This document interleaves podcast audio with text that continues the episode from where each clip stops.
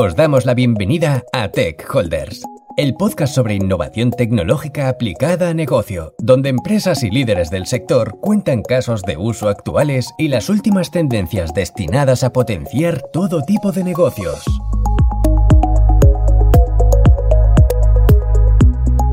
Bienvenidos a Tech Holders, soy Alex Hidalgo y hoy vamos a hablar de sostenibilidad. Hace ya varios episodios arrancamos tratando este tema, que tuvimos la suerte de contar con Julián Moreiro de Google, y empezamos a ver un poco, a ir profundizando en este tema, en el que conocimos un poco la postura de Google hacia, hacia la sostenibilidad y sobre todo nos centramos mucho en casos ¿no? que de la inteligencia artificial aplicada ¿no? a este campo. Y nos quedamos con un poco como con ganas de conocer más, más sobre la sostenibilidad y sobre todo cómo las empresas y, podíamos innovar dentro de este campo y ayudar un poco a, cambiar ¿no?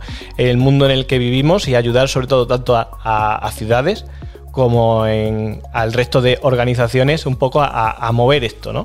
Y para un poco conocer más en detalle todo este campo, hoy tenemos la suerte de contar con nosotros con Julia López Ventura, que ella es la directora regional de C40 Cities, que es una organización que ya nos va a contar muchísimo más y que a día de hoy, pues yo creo que es una de las mayores expertas aquí en España de, este campo. Bienvenida, Julia. Muchas gracias, Alex. Pues yo creo que para toda la gente que nos está escuchando, si nos puedes un poco contar quién es Julia López. por supuesto, y muchas gracias por la invitación. Es un placer para mí estar aquí. Em, soy la directora regional para Europa de la red eh, C40 Cities, eh, ciudades de C40, em, desde el año 2015. Y llevo ya unos cuantos años más trabajando con ciudades. Un poco sobre mí. Eh, soy ingeniera de telecomunicaciones, de los de antes, ingeniería superior. Si me preguntas cómo es ahora con Boloña, no lo sé. Y un poco antes de terminar mi carrera, em, descubrí que me apasionaban las ciudades. Empecé con una pequeña beca eh, de prácticas en el Ayuntamiento de Barcelona, en el Departamento de Tecnología, donde buscaban eh, gente que tuviera un poco de conocimiento de inglés y francés y mucho conocimiento técnico para trabajar en proyectos europeos. En esa época hablábamos de, SDKs em, para, ciudades, o sea, imagínate, te estoy hablando de hace 18 años ya. De esa, de esa beca eh, pasé a, otros, a otras responsabilidades en la ciudad, donde pasé pues, casi una década, 10 años, trabajando en construir ciudad, una ciudad sostenible, eh, utilizando la tecnología como una solución a los grandes retos de ciudad. Y en el año 2015 di el paso de nivel local a nivel internacional y pasé a dirigir la región europea de esta red de ciudades que se llama C40, que es una red que es una red de apoyo político y técnico a las grandes ciudades del mundo en su lucha contra el cambio climático. ¿Ejemplos de ciudades que a día de hoy formen parte de la red?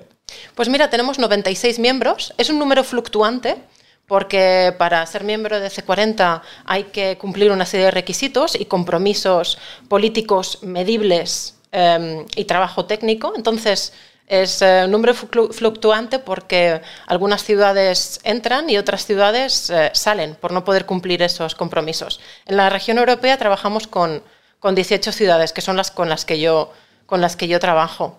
Em, dentro de la Unión Europea, pero también, también fuera de la Unión Europea. Y una puntualización también, trabajamos con las ciudades eh, grandes, lo que nosotros llamamos megaciudades, que son bueno, en realidad seguimos la definición de Naciones Unidas de megaciudad, que son aglomeraciones urbanas, ciudades o áreas metropolitanas de más de 3 millones de habitantes.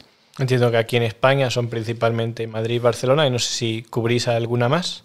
Eh, ciudades miembro formalmente son eh, Madrid y Barcelona, efectivamente, como tú dices. Y luego al final yo no dejo de ser una catalana fincada en Madrid, soy española y entonces tengo también muy buena relación con muchas otras ciudades de, la península. Vale, pues dentro de más o menos ya conocemos un poquito de ti y sobre C40 yo creo que vamos a hablar mucho más durante toda la conversación y conoceremos más de las cosas que hacéis en la asociación. Pero llegando a arrancar un poco el tema de sostenibilidad, o sea, para vosotros estáis muy centrados en ciudades. ¿Qué, impacto creéis que tienen las ciudades dentro del campo de la sostenibilidad? ¿Qué responsabilidad tienen dentro de la sostenibilidad? Mm, Bueno, mm, C40 de hecho fue fundada por un alcalde. O sea, nosotros estamos centrados y fuimos fundados por una ciudad en el año 2005. En esa época la idea era eh, crear un grupo de estos grandes alcaldes del mundo concienciados en la lucha contra el cambio climático que no tenían voz ni voto, que siguen sin tener a día de hoy, en las grandes decisiones que se tomaban a nivel internacional. Estoy hablando, seguramente os sonará mucho las COPs, ¿no? el Conference of the Parties, que ah, organizan las Naciones Unidas, la rama de cambio climático. Celebramos aquí. Sí, hace poco. Eh, sí, hace, hace un par de unos pocos meses antes de que empezara la pandemia, la COP que se tenía que haber celebrado en, en Chile. Entonces, los alcaldes sentían que no tenían un espacio para poder presentar sus problemas en la temática de la sostenibilidad y del cambio climático. Y C40 nació en esa época como un grupo para presionar a los estados para que tuvieran en cuenta también la voz de las ciudades. Pero tú me preguntabas, ¿por qué las ciudades? Pues em, las ciudades ocupan el 2% de la masa territorial global, pero son responsables del 70% de las emisiones de gases de efecto invernadero. Y los gases de efecto invernadero son una de las principales causas del calentamiento global. Por eso tienen una gran responsabilidad y un gran deber en eh, trabajar juntas y después también eh, reconociendo sus propias realidades locales para atajar este gran problema, que es el problema del cambio climático. Si quieres, siempre hay mucha duda entre todos estos conceptos ¿no? que rodean la sostenibilidad, el cambio climático, si nos puedes dar un poco de luz de qué significan realmente, ¿no? Porque muchas veces cuando hablamos desde las empresas con los clientes intentamos tratar estos temas y muchas veces no lo hacemos con, la, con el suficiente conocimiento, ¿no? Entonces, a todos nos escuchamos lo que puede ser sostenibilidad, pero muchas veces pues tendemos a mezclar, ¿no? Y a lo mejor dentro de la sostenibilidad hablamos de temas de polución, puede ser que, que haya temas de cambio climático que no estén totalmente relacionados. Entonces, si nos puedes dar un poco de ese punto ¿no? de, arranque, ¿no? Para intentar que todo nuestro cerebro esté un poco alineado de cara a la conversación. Mm, tienes razón, Alex, que hay mucha, hay mucha confusión y, y, de hecho yo creo que los ciudadanos y las empresas tampoco tenemos que ser expertos en cambio climático. Hay unos eh, conceptos que a veces se suelen confundir em, y que seguramente la gente que trabajamos en cambio climático directamente no nos sabemos explicar bien. Utilizamos conceptos muy técnicos y tendríamos que hacer un esfuerzo extra en eh, ser un poco más didácticos ¿no? y divulgar mejor. Pero volviendo a tu pregunta, sí, una cosa es el cambio climático que puede provocar, y ya lo estamos viendo, eh, efectos extremos en la temperatura em, en nuestro planeta y otra cosa es la polución, ¿no? que es algo mucho más local. Eh, el cambio climático está provocado en gran parte por los gases de efecto invernadero. Uno de estos gases, seguro que lo hemos escuchado muchas veces, es el dióxido de carbono, es uno de los, que, de los mayores, pero uno de los que provocan esos gases de efecto invernadero. Y luego está el tema de la polución, ¿no? y que esto tiene una relación y un impacto directo con la calidad del aire y los problemas derivados de la falta de calidad del aire en las ciudades. Uno de los grandes em, eh, provocadores de la polución es el dióxido de nitrógeno, que está relacionado con el transporte en las ciudades. Entonces, un poco quería, em, creo que, tener estos dos conceptos claros, que la polución es a nivel local y tiene un efecto local, y el cambio climático es a nivel global, es bueno para, para... Perfecto. Mm. Y dentro de las ciudades, a día de hoy, ¿en qué áreas está trabajando la sostenibilidad? Bueno, mm, aquí también, espero no ponerme muy técnica, pero cuando hablamos de cambio climático, yo creo que es muy importante también hablar de dos grandes áreas de trabajo. Que, en las que trabaja, trabajamos todas las organizaciones que trabajamos con ciudades, pero también los científicos, em, los, estados em, eh, que, lanzan planes de acción climática. Uno es el concepto de mitigación y otro es el concepto de adaptación. Déjame explicártelos en un momento.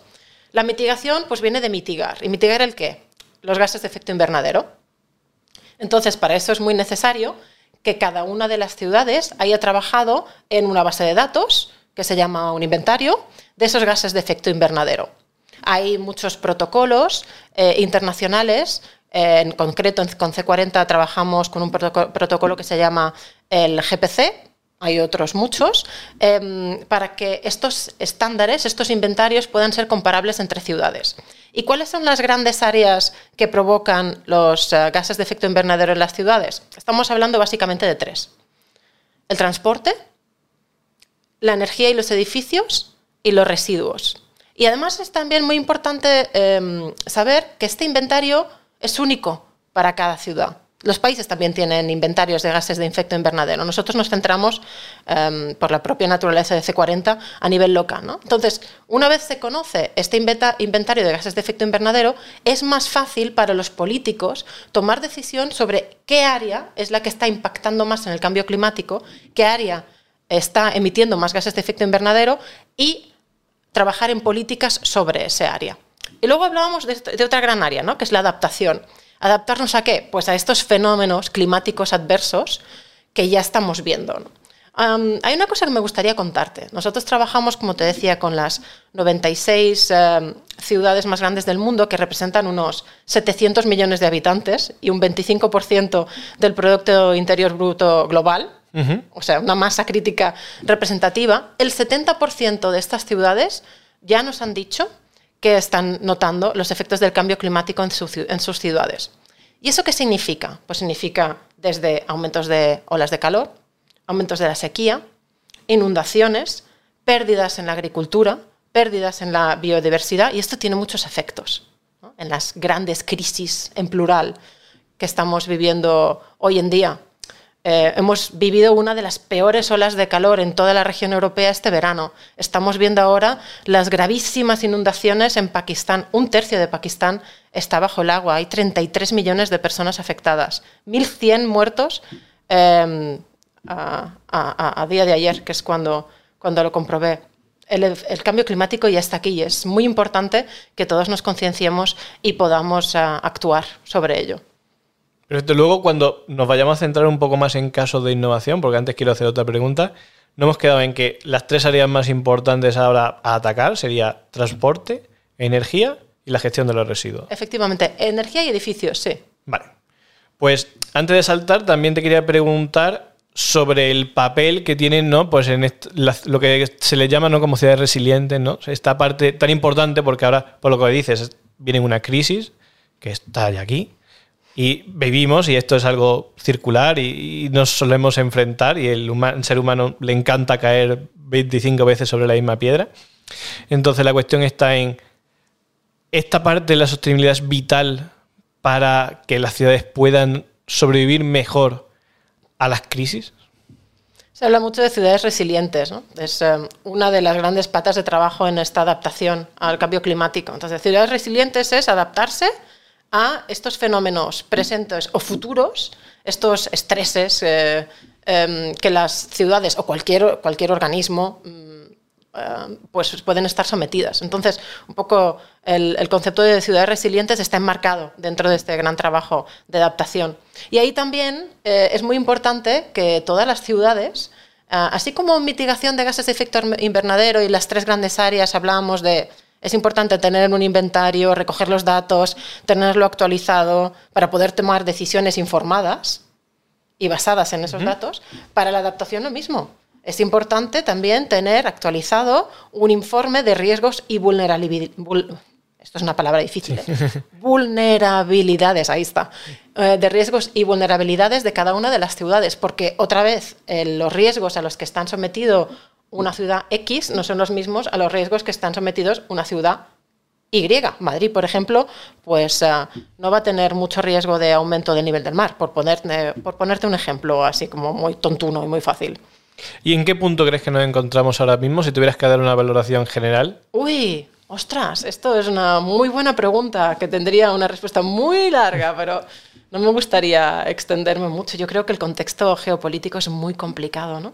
Ahora mismo bueno, pero sobre todo piensa que desde el punto de vista, pues al final la mayoría de la gente que nos está escuchando, ¿no? Pues trabajamos en, empresas, tenemos clientes, entre ellos, ¿no? Trabajamos hacia para ciudades, gobiernos, etcétera. Entonces, igual que nos interesan mucho esas áreas donde creo que hay que poner foco, también nos interesa saber estas áreas en qué punto más o menos se encuentran, con una valoración media. Mm. De decir, vale, el transporte ha mejorado, entendemos. Creo que hay muchas iniciativas en las ciudades, por ejemplo, para el compromiso de cambiar, por ejemplo, a vehículos de transporte público eléctricos, a la parte de gestión de residuos desde hace muchos años, pues se hace, ¿no? Hay muchísima campaña. También mucho, sobre todo, hacia el ciudadano, no a lo mejor hacia tanto hacia las empresas, etcétera, pues la gestión de ese residuo. Entonces, a niveles generales, bueno, la energía eléctrica ya ni decir. Creo que ahora, ¿no? Pues también tanto desde el vehículo eléctrico a muchas de las cosas que estamos viviendo, también con la crisis que ahora sufrimos energética. O sea, hay cierto avance, pero respecto al punto que, por ejemplo, vosotros manejáis, ¿cómo nos encontramos? Mira, tú me hablabas de empresas, ¿no? Y del interés que tienen estas empresas en trabajar em, en, las, en las ciudades. Yo Estoy en contacto con muchas empresas, sobre todo en España, pero también en Europa, y lo primero que les recomiendo es que se lean los planes de acción climática de las ciudades. Allí tendrán información de primera mano sobre cuáles son las prioridades de la ciudad, con proyectos concretos que las ciudades quieren empezar en todas estas áreas que hemos mencionado. Tú me preguntabas, ¿cuál es el estado? Hombre, se ha avanzado mucho. Al final, cada uno de estos planes de acción climática, que no deja de ser una hoja de ruta que cada una de estas ciudades pone para, uno, mitigar los efectos de gas de efecto invernadero y dos, trabajar en esa adaptación o resiliencia con proyectos concretos. En las tres áreas que me mencionabas, la electrificación em, de las flotas de transporte público y privada, pero muchas otras, el transporte también eh, implica tomar otro tipo de, iniciativas, como eh, trabajar en concienciación para reducir el número de, coches, de, furgonetas, transporte de carga que entra dentro de las ciudades. No solamente, no solamente electrificarlo, esto no es cuestión de coger un coche de, combustión y cambiarlo por uno, por uno eléctrico, em, porque hay otros problemas que no se solucionan solamente, solamente con esto. Y aquí estamos hablando de, otro tipo de soluciones como... Em, las zonas de bajas emisiones que se transformarán en zonas de cero emisiones. En, España tenemos aprobada ya esta ley de cambio climático que, hace que todas las poblaciones de más de, de 50.000 habitantes tengan que, tener en el, em, una, zona de bajas emisiones en su núcleo urbano. Entonces, las empresas, yo creo que es muy importante que sean conocedoras de este tipo de políticas y este tipo de prioridades. Sobre los residuos, eh, exactamente lo mismo, ¿no? Yo creo que todo lo que hablabas de la circularidad, la selección de residuos, hemos avanzado muchísimo en este tema, en España particularmente. Es, eh, ah, y, en las dos grandes capitales con las que trabajo es eh, uno de los temas en los que se ha avanzado más, tanto en concienciación ciudadana como en proyectos. Y ahora, ¿cuál es el próximo paso? Pues el tema de la, de la economía circular. En, eh, la gente que trabaja en residuos siempre dice que el mejor residuo es ese que no se genera. Entonces, todo el mundo, todo el, mundo alrededor de la reparación, de, la concienciación, eh, son grandes líneas en las que se verá muchísimo trabajo en los próximos años. Pero, en particular, la energía y los edificios que son en España y en la mayoría de grandes ciudades europeas las mayores responsables de gases de efecto invernadero porque desgraciadamente no hemos hecho todavía bien los deberes, aquí hay una gran oportunidad, tanto para las empresas también como para, para creación de empleo. ¿Y a qué me refiero? Vamos a, un poco a, temas más concretos. Pues todo el tema de, de energía mm, una apuesta clara por las renovables. España es uno de los países de Europa que, que ha hecho una, apuesta más clara para acelerar esta transición verde. Hablabas tú de la crisis energética, ¿no? Al final eh, es una de las muchas crisis junto con la climática, el COVID que todavía lo tenemos aquí, ¿no? que, se están, que se están conjugando para, para eh, estar con nosotros a la vez, todas juntas. Em, entonces, la apuesta por las energías renovables, los paneles solares, esto es un tema que, que, que va a estar que va, a tener que ser fomentado de forma masiva en los próximos años. Ya Bruselas, con el plan que presentó en mayo, el mm, llamado Repower EU, y todos los fondos que se van a canalizar, que esos fondos que se prepararon para luchar contra Em, la pandemia del COVID se van a canalizar a los estados a través de estos famosos planes de recuperación y resiliencia. ¿no?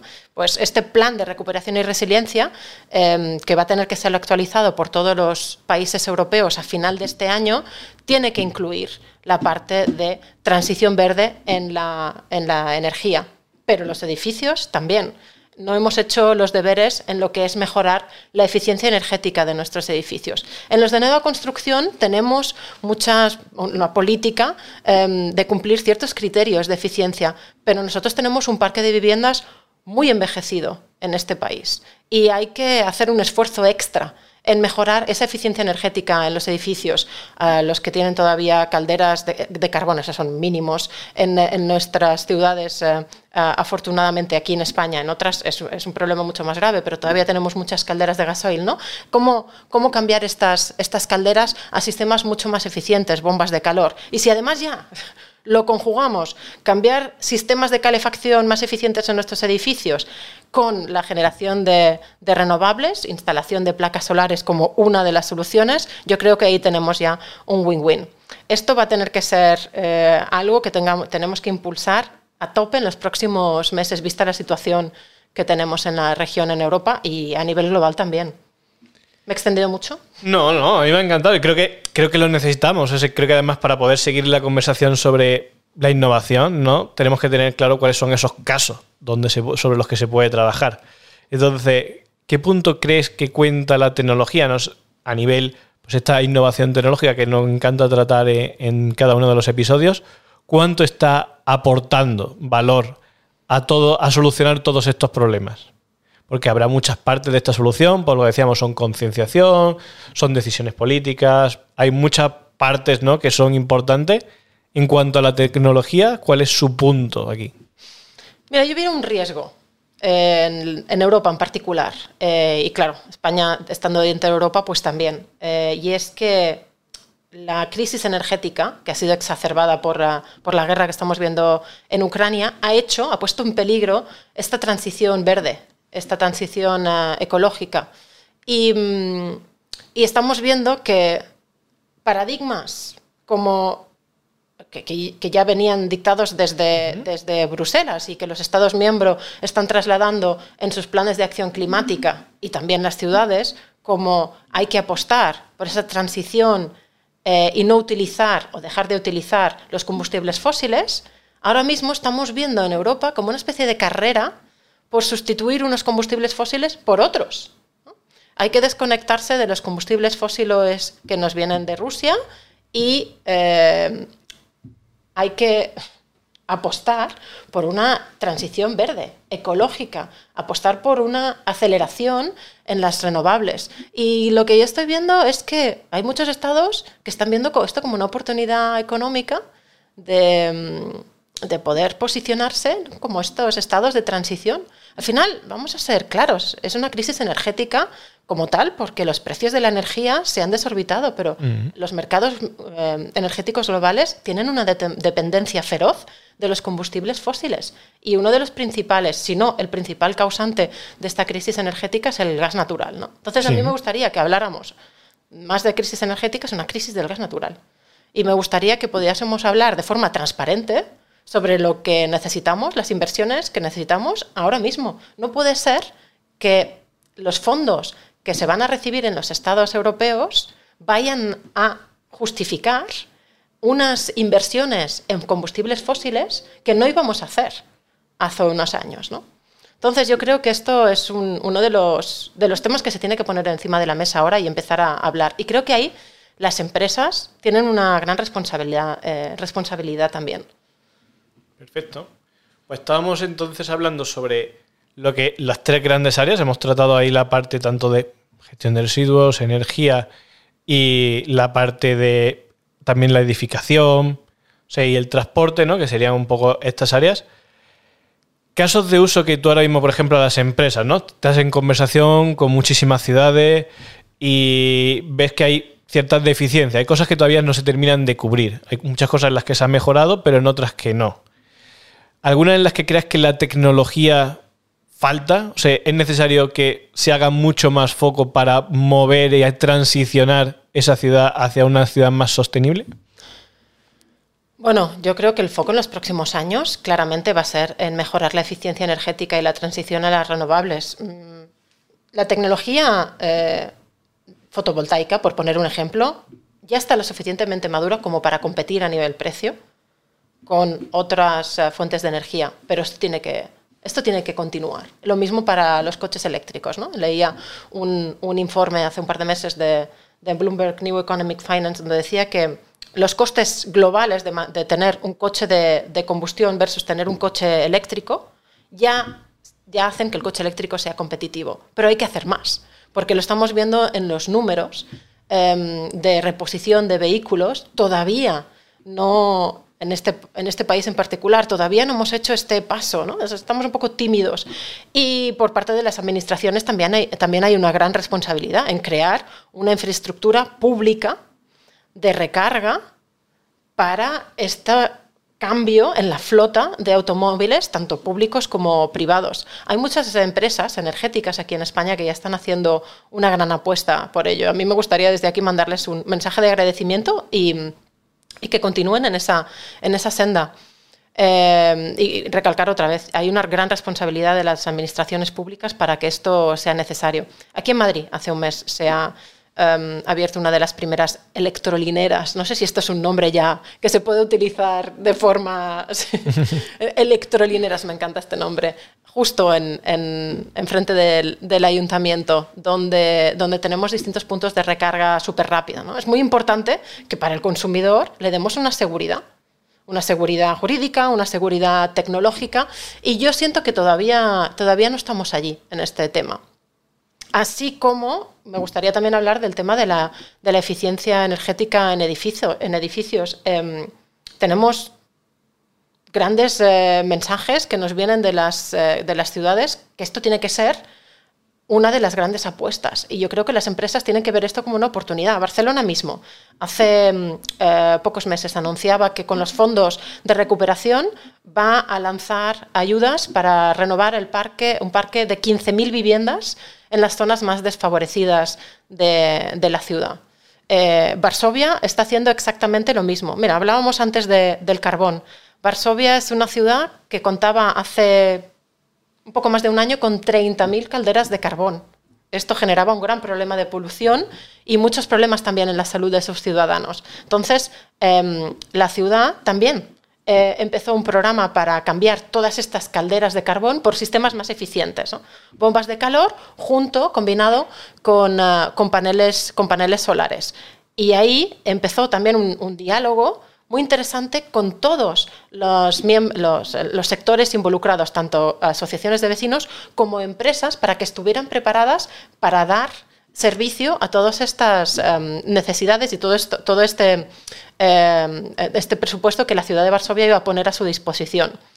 Luego, eh, claro, hablando un poco del, eh, con el riesgo, hablando un poco del riesgo del que empezaba, con el que empezaba esta, respondiéndote esta pregunta, eh, toda la crisis empezada por la guerra en Ucrania y sus efectos en la crisis energética ha hecho que este programa en Varsovia de reemplazar las calderas de carbón esté ahora mismo no en punto muerto, pero sí en stand-by porque eh, Polonia, eh, como seguramente sabéis, es uno de los países que dependía más del carbón ruso y ahora está utilizando sus propias reservas de carbón y, y hay también otro problema, que es con el que se encuentran uh, muchas de nuestras ciudades, que es que no hay alineación entre las prioridades nacionales del gobierno conservador de Polonia con el gobierno um, más progresista de la ciudad de Varsovia. ¿no? Entonces, ahí también tenemos el problema añadido de las, de las luchas políticas.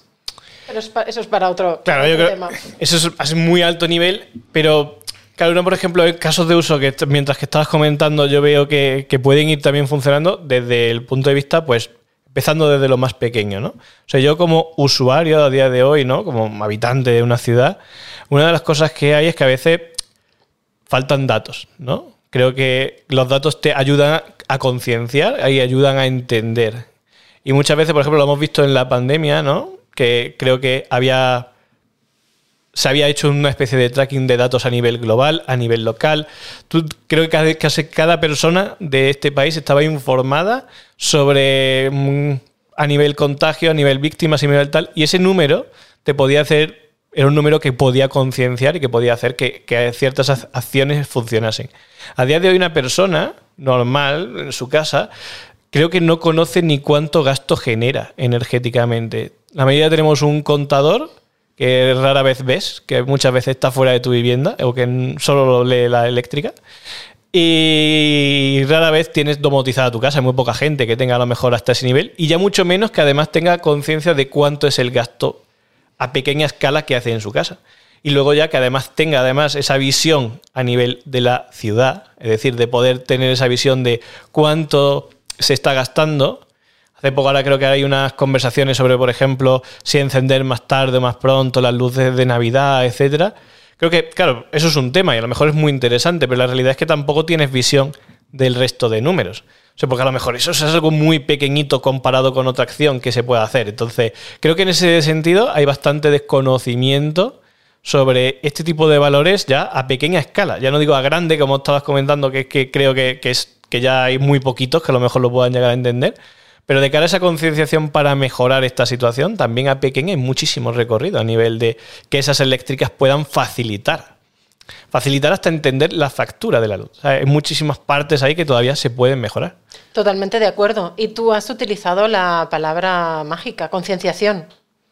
Y ahí creo que aquí tenemos que hacer también una, tenemos que hacer también una, un análisis de nuestros propios eh, comportamientos versus esa necesidad de tener datos para poder cambiarlos, si, si acaso. Ahora estamos viviendo una, una, crisis energética brutal, donde estamos viendo todos, creo, y aquí me incluyo yo también, como las facturas de la luz eh, se nos han desorbitado y todos nos estamos preguntando, ¿qué puedo hacer? Poner la lavadora a las 12 de la noche e intentar entender la, la factura de la luz es un gran reto.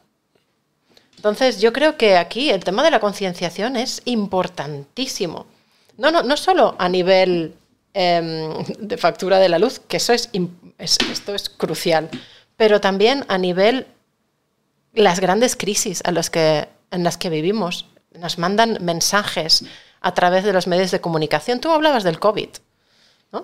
Estábamos informados o desinformados, casi, casi, casi cada hora de los datos eh, de mm, muertes relacionadas con el COVID, gente que está en la UCI, eh, porcentaje de ocupación de las UCIs en los distintos hospitales, ¿por qué no podemos tener el mismo nivel de transparencia radical con otras grandes crisis que estamos sufriendo? La crisis energética. ¿Por qué no nos dicen en cada hora la energía con la que estamos? Es, un dato que podemos encontrar, pero pero solo las personas que trabajamos a nivel, a nivel em, día a día con estos temas sabemos dónde encontrarlo. ¿Por qué no ofrecemos a la ciudadanía este acceso al conocimiento necesario para tomar acciones responsables en su día a día? Hablo, pues eso, lo que te estaba eh, intentando decir, luego me he ido a otra idea. Tener acceso al conocimiento de cuáles son las fuentes que están generando la energía que consumimos ahora mismo en casa hora por hora. Este conocimiento está, pero no se hace accesible a la ciudadanía de forma mm, en abierto para que podamos tomar decisiones como, por ejemplo, pues mira, a la una del mediodía la energía que estoy consumiendo viene mm, eh, la mayoría sobre gas natural, pues voy a eh, consumir a las 11 porque viene más de fuentes renovables que puede ser hidroeléctrica, etc. Y esto aplicado a todas las otras, eh, las otras áreas de las que estábamos hablando, yo creo que daría esta gran palabra de empoderamiento. ¿no? Al final es una cuestión de dar a la, a, la ciudadanía y también a las empresas un conocimiento con el que poder actuar. Y tengo esta, esta sensación también cuando hablo mucho sobre mi trabajo con mi madre, que todavía no entiende mucho qué es, qué es lo que hago. ¿no? ¿Qué es esto del cambio climático, nena? Es muy complicado de, explicar y salir otra vez de esta burbuja de los tecnicismos em, y explicar en palabras llanas y didácticas por qué es necesario tener pues, este tipo de conversaciones. Primero ofrecer con total transparencia, transparencia radical, me encanta esta palabra, y, luego poder tener conversaciones eh, informadas con toda, con toda la ciudadanía. Hay algunos ejemplos que me gustaría poner sobre la mesa, sobre pequeñas acciones, a mi, a mi modo de entender personal muy tímidas, que ya se están haciendo en esta línea. París, por ejemplo, ha empezado una Academia del Clima, donde dentro de la Academia del Clima es un, edificio iba a decir pequeño, no lo es, es un edificio icónico en la ciudad donde los, los ciudadanos pueden ir a informarse sobre este tipo de acciones. ¿no? ¿Qué puedo hacer yo a nivel individual para desde mejorar mi factura eléctrica, mi día a día, eh, qué tipo de ayudas tengo yo para em, cambiar mi, vehículo eléctrico. Luego dentro también tienen la Asamblea Ciudadana de los Jóvenes, que esto es muy importante y un tema del que todavía no hemos hablado, pero, pero que es importantísimo, ¿no? Cómo incorporamos esta visión de la juventud, eh, que parece que esté como, como de lado en la toma de, decisiones. Aquí en España también hay una Asamblea Ciudadana por el Clima a nivel nacional vinculada a, esta ley de cambio climático que se, que se, que se empezó hace un par de años, eh, creo. Pero ¿por qué este tipo de acciones más asamblearias no son más comunes en nuestras, en nuestras ciudades? Hay otra, otro proyecto que a mí también me gusta bastante, que es el de Barcelona y los puntos de asesoramiento energético. ¿Lo conoces? No. Pues mira, es em, un proyecto que empezó Barcelona hace unos años, mediante el cual, em, a través de un programa de formación a gente desempleada, formaban asesores energéticos para que pudiesen ir desde puerta por puerta a, una oficinita que también tenían en, en los barrios a informar a la ciudadanía sobre cómo leer su factura cómo poder ahorrar en su factura y empezar a trabajar ¿no? en este cambio de hábitos, cambio de comportamiento. Y con, todo esto, ¿qué te quiero decir? Que estoy completamente de acuerdo contigo. Como te decía al principio, hablamos pues, con palabras y mensajes muy grandilocuentes y, al día a día. Creo que ese ejemplo que has puesto es muy bueno, pero es que al final, algo que tenemos encima nuestra todos los días, todos tenemos un teléfono móvil y hay mil millones de aplicaciones para mil cosas.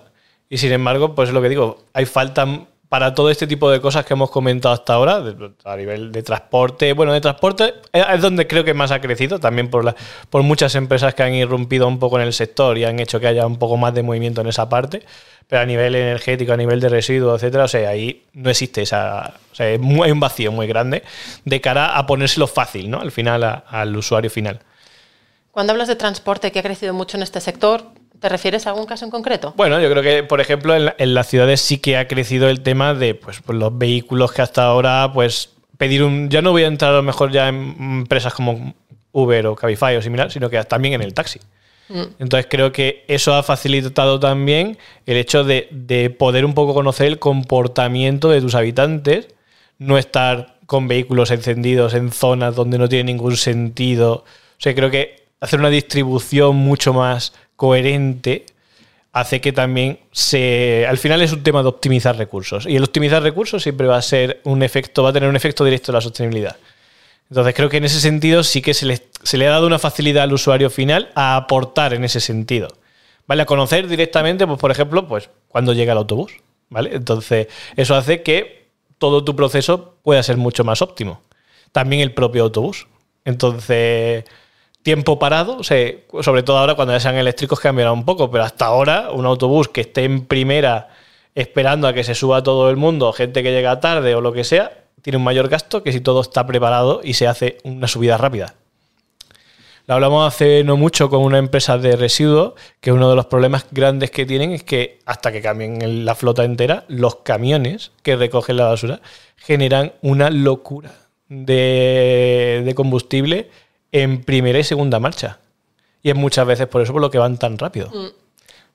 Porque son muy costosos, son muy pesados. Entonces al final tienen un efecto contrario. Separar para que no haya nada que recoger implica que estás haciendo un gasto que se podía haber evitado. Desde el punto de vista de tecnología se podía haber evitado. Mm.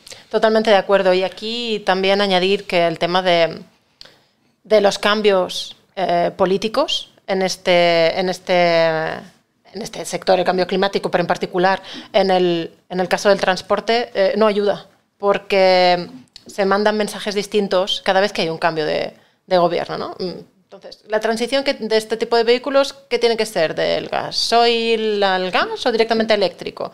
Pues parecía que en principio gas, pero después no, vehículo eléctrico. Y las restricciones a este tipo de vehículos para entrar en los eh, centros de las ciudades, ¿cómo van a ser? Entonces, es muy necesario eh, que las ciudades, los países, quien sea responsable de este tipo de políticas manden mensajes claros y con una línea temporal lo suficientemente clara para que las empresas puedan planificar sus inversiones para renovar todas estas flotas, como tú me estabas diciendo. Seguro que también te lo comentó. Seguro. ¿Y qué, qué caso crees de que la tecnología no está ayudando nada o se está usando casi de un modo decorativo? pues mira, yo creo que hay un elefante en la habitación en el tema del cambio climático al que pocos políticos se han atrevido todavía a hablar, es el tema del consumo.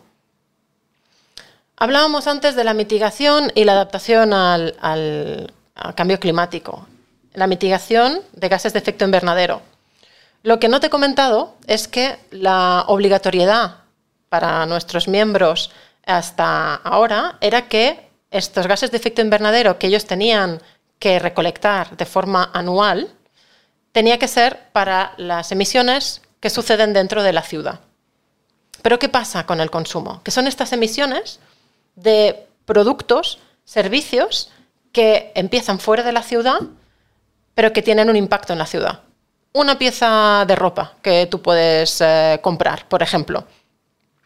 ¿Cómo se, miden estas, em, gases de, efecto invernadero? Pues es bastante más complicado que medirlas eh, dentro del ámbito local de la ciudad. ¿no? Pues esto va a ser nuestro próximo paso, el consumo. Cómo, trabajar con las ciudades en poder medir este tipo de gases de efecto invernadero, saber cuáles son las grandes áreas de consumo y poder ayudarlas también a pensar en políticas que puedan ayudar a mitigar también esos gases de efecto invernadero. Pero tú me preguntabas, ¿pero tú has visto alguna cosa rara? Pues mira, eh, hablando de, consumo, pero también hablando de mitigación de gases de efecto invernadero. Una vez una empresa, obviamente no vamos a decir el nombre, eh, me quería eh, enseñar soluciones para, para, capturar CO2 dentro de las ciudades. ¿no? Y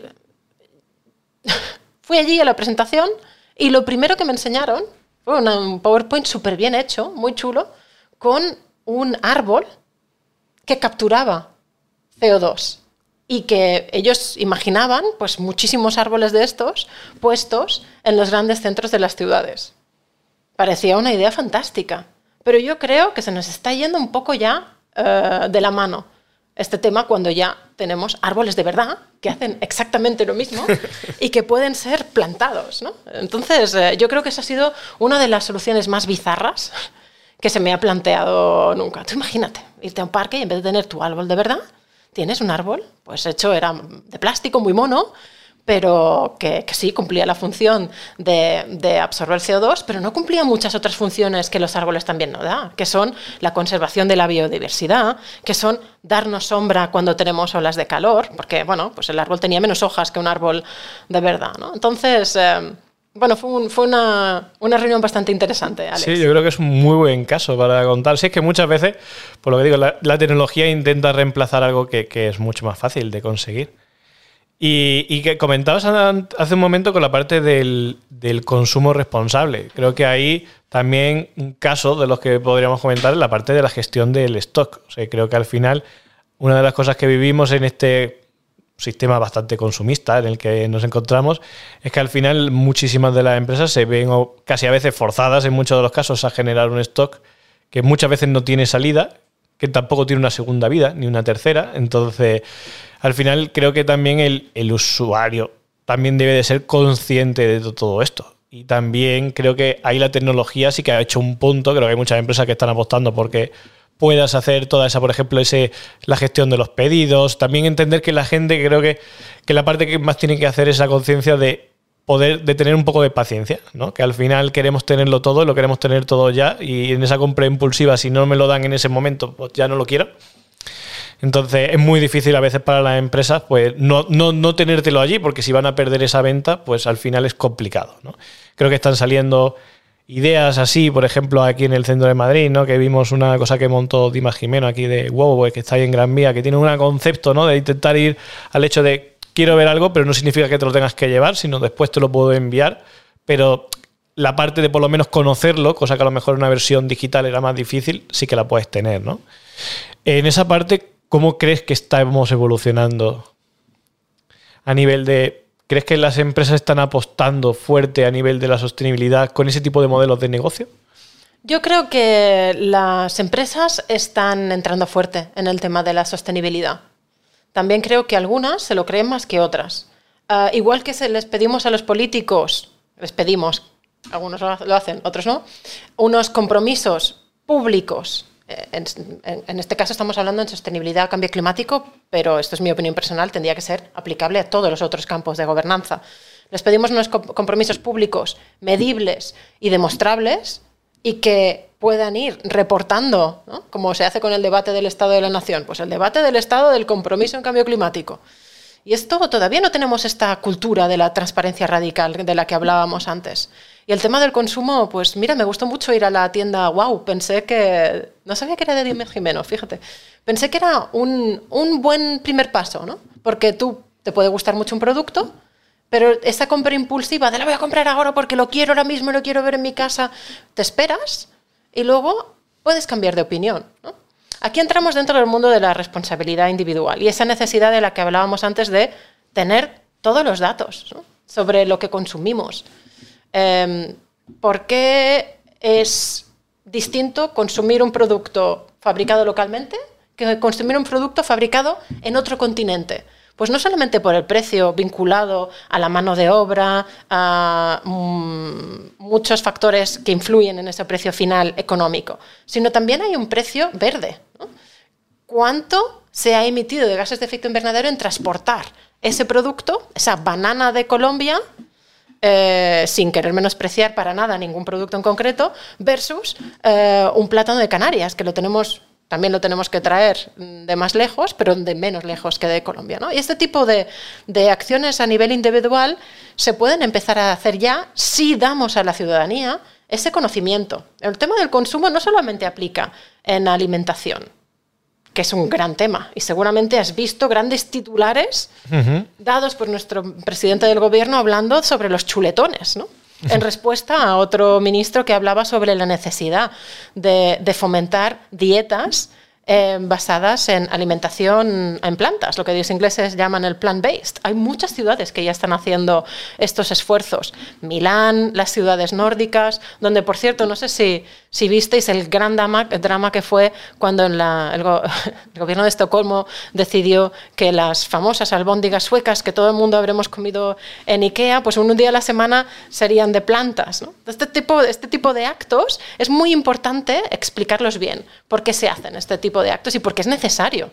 Eh, pero hablando del consumo, hablábamos de, vestimenta, hemos hablado de alimentación, también hay otro grande elefante en la habitación, que es el tema de la construcción.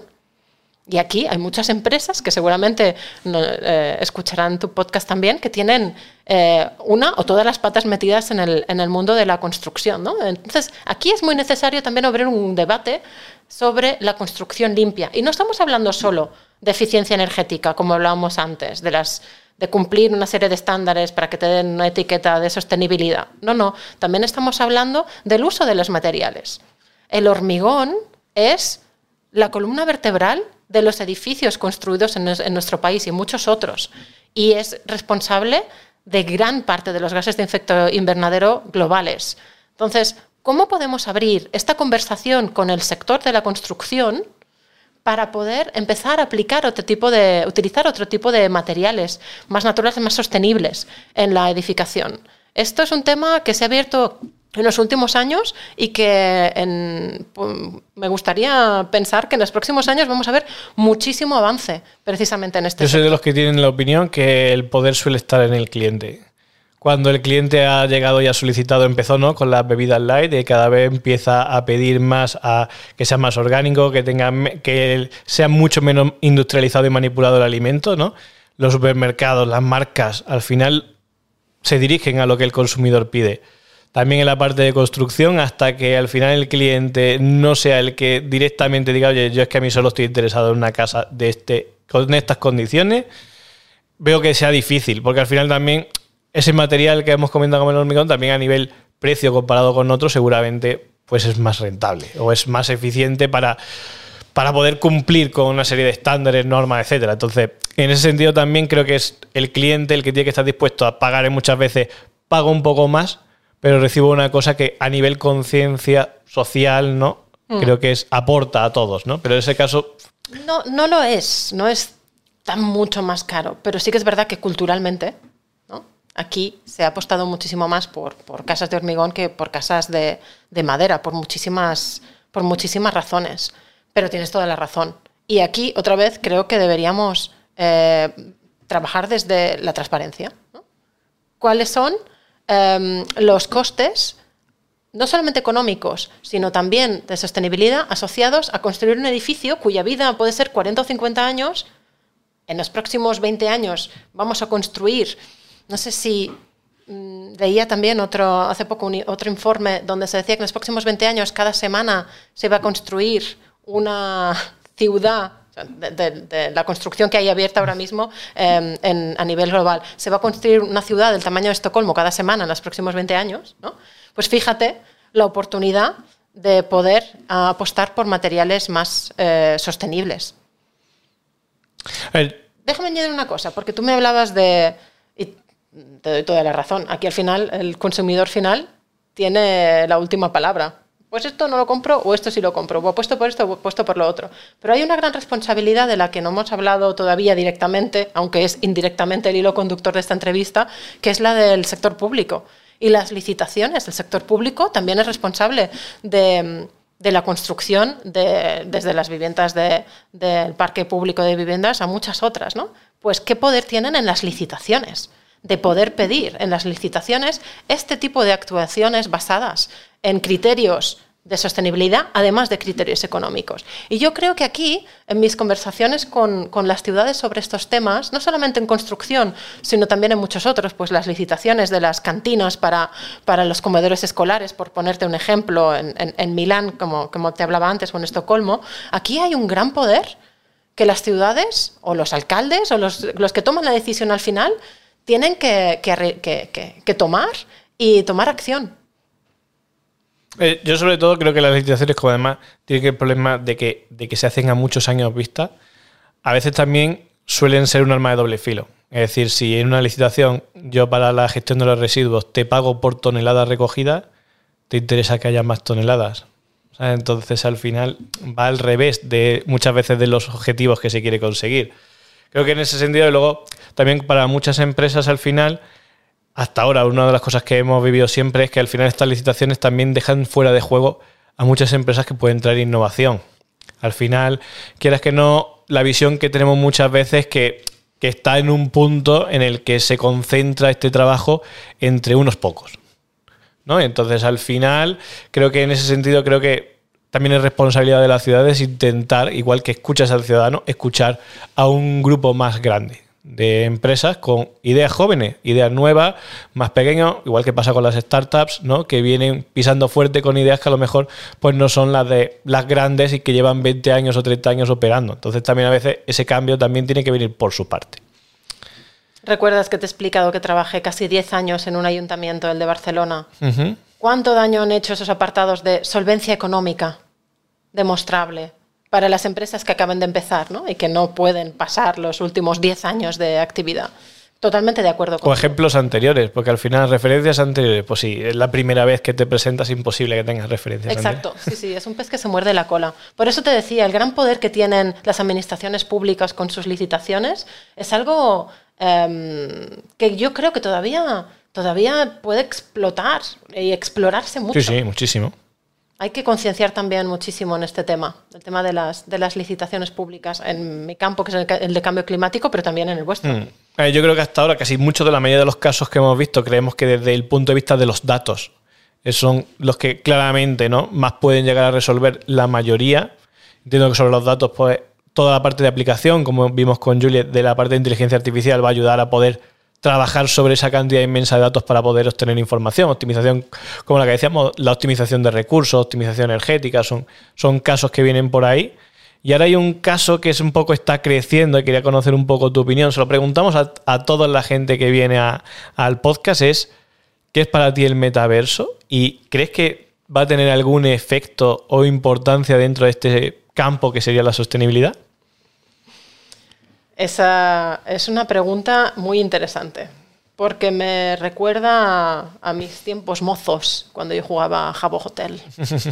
Eh, que a lo mejor habrá alguno también rozando la cuarentena, escuchando este podcast y también, también habrá, habrá jugado. Pues para mí el metaverso es esa posibilidad de, de vivir una, una, realidad virtual paralela y probar cosas que em, podrían tener una consecuencia en, la vida real y quieres probarlas primero en un entorno seguro, como se hace muchas veces con los, con los pilotos. Entonces, yo sé que hay algunas ciudades con las que trabajamos en la red que ya están investigando cómo podrían probar esta idea de, hacerse un digital twin para la ciudad y probar conceptos nuevos en urbanismo. Seguramente habéis oído hablar de este concepto de la ciudad de los 15 minutos, ¿no? Pues cómo podemos probar nuevos modelos de urbanismo para aplicar este concepto en un barrio sin tener que cambiar de forma radical la vida de los vecinos todavía. Yo le veo mucho potencial en este, en este sentido. Yo, yo totalmente de acuerdo. Creo que, que, va a tener un impacto en dos vertientes. Una en la que, hemos comentado muchas veces durante el podcast, que es la parte de concienciación. Es decir, si es una realidad paralela, pero es una realidad a fin de cuentas y para mucha gente estará muchas horas, de, ya sea a nivel empresarial, a nivel consumidor, etcétera. Al final, pues esas cosas con las que igual quieres concienciar en la realidad también deben de tener su efecto dentro de esta segunda realidad, ¿no? Entonces, de este metaverso. Entonces, creo que ahí habrá trabajo que hacer por muchos organismos también para que mm, cosas que se intentan fomentar, que se vean de una manera, una práctica habitual, ¿no? Dentro de lo que sería pues, nuestra realidad, también puedan tener su eco dentro de este metaverso y que no la gente joven pues se acostumbre a una serie de cosas que lo mismo después no tiene ningún buen efecto en la realidad en la que viven. Y luego creo que lo que, como bien comentas, creo que una parte súper importante es la parte de simulación. Es decir, creo que igual que las empresas, igual que los negocios, los retailers, etcétera, saltan a este metaverso, las ciudades también están interesadas en conocer, ah, ya no es el comportamiento de tus clientes, sino conocer el comportamiento de tus habitantes. Y una de esas cosas es probar. Y que, como os hemos comentado en el pasado, pues el, el hecho de poder, por ejemplo, pues voy a hacer un cambio drástico en la ciudad pues que la gente lo pueda ver, lo pueda visitar, pueda ver cómo quedaría, ver cómo sería el comportamiento de las personas en, ese hábitat digital, es mucho más eficiente que construirlo y darte cuenta posteriori. Entonces, al final algo que los gemelos digitales a día de hoy se utilizan a nivel empresa, a nivel más eh, comercial o industrial, es para probar antes de desarrollar. Ahí creo que hay un gran camino, ¿eh? todo muy grande por hacer. Me has hecho recordar, eh, ahora que has mencionado los jóvenes, em, un, proyecto que me encantó. En junio, en Estocolmo, la alcaldesa de Estocolmo eh, eh, organizó un concurso para las escuelas de su ciudad utilizando Minecraft. Y les puse distintos retos relacionados con la sostenibilidad y el cambio climático. Fue uno de los mayores éxitos en las, eh, en las escuelas de Estocolmo. La alcaldesa estaba encantada cuando repartió los premios. Hay, hay incluso un vídeo eh, por YouTube eh, rondando. y creo que, que puede ser un, un, gran ejemplo sobre cómo trabajar en esa concienciación ciudadana de, lo, de, la que hablábamos, ¿no? Y que tiene que empezar otra vez, y discúlpame que soy como un papagayo, con la transparencia radical. Y, y ya simplemente para, para cerrar, porque al final podríamos estar hablando durante horas, pero por, ir dando un poco un punto final y de reflexión, en, de cara a C40, al trabajo que estáis haciendo, ¿qué creéis que deberían de hacer, así resumido, las ciudades? ¿Qué más pueden hacer por, dar ese apoyo a, una organización como la vuestra? Hmm. Bueno, al final es una organización eh, que, como te decía al principio, somos una organización de apoyo político y que ayudamos a conectar estas necesidades en las ciudades a nivel internacional, dentro de las regiones como la que dirijo yo en Europa, pero, pero también con otras regiones. Entonces, em, parte de mi trabajo, como lo entiendo, es ayudar a estos políticos o quien tenga que tomar decisiones, entender cuáles son los próximos pasos eh, que acompañan las grandes decisiones tomadas por sus estados, por los estados-nación. Y si esas no son suficientes para cumplir con los grandes acuerdos internacionales, ¿qué más podemos hacer para ir más allá? Entonces, ¿qué quiero decir con esto? Tenemos en el 2015 acuerdos de París. Se decide por unanimidad que todos los países trabajarán para mantener el calentamiento global por debajo de los 2 grados. Y si puede ser, por debajo del 1,5 grados. Pues nosotros nos quedamos con eso, y si puede ser, 1,5 grados, y lo trasladamos a las ciudades. Pero esto es un mensaje político. ¿Cómo lo trasladamos a nivel técnico? Pues las ayudamos en hacer una hoja de ruta, un plan de acción climática para descarbonizar su ciudad. Estos planes de acción climática ya están listos y ya, ya estamos empezando a ver los primeros problemas. No sé si habréis visto que tradicionalmente las ciudades de nórdicas han tenido esta competición sana de ver quién iba a descarbonizarse antes. Pues Copenhague, Estocolmo, Oslo va a ser carbon neutral en el 2040. No, pues yo en el 2030. Pues yo Copenhague en el 2025.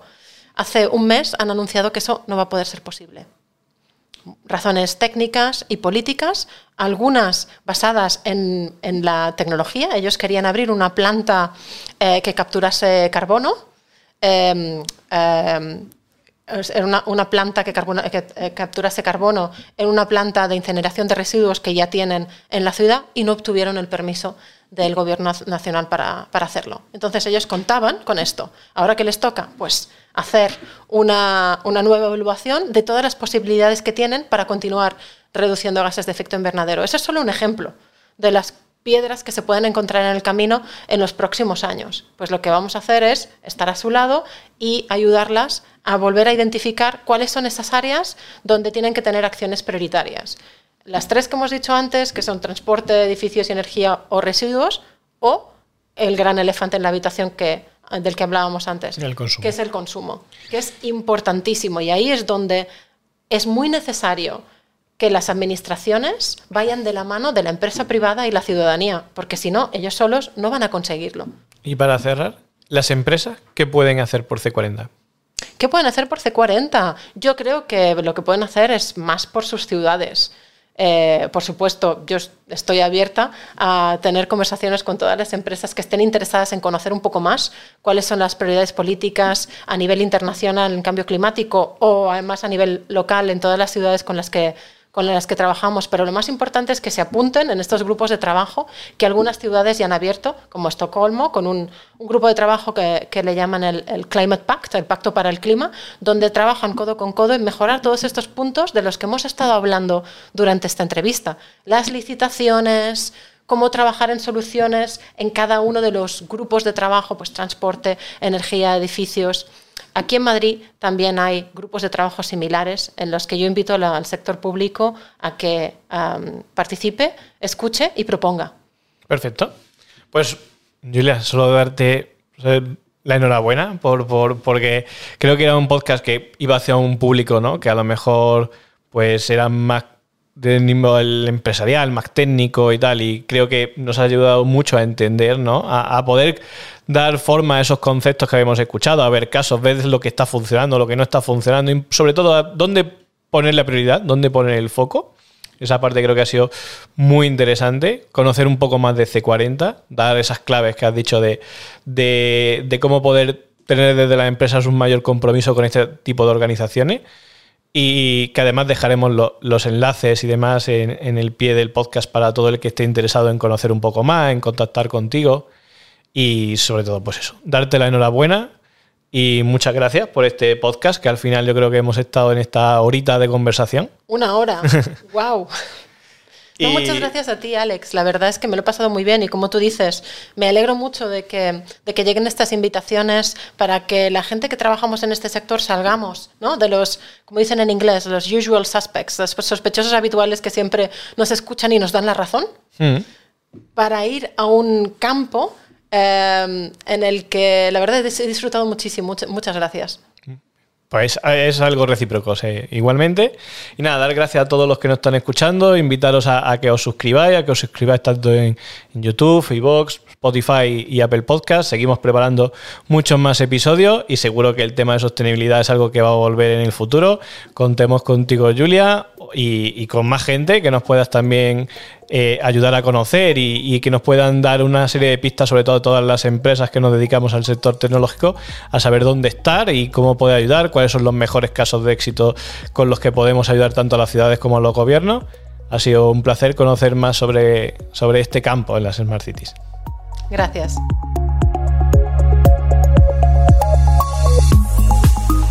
Gracias por escuchar este episodio de Tech Holders. ¿Te gustaría que tratásemos algún tema concreto?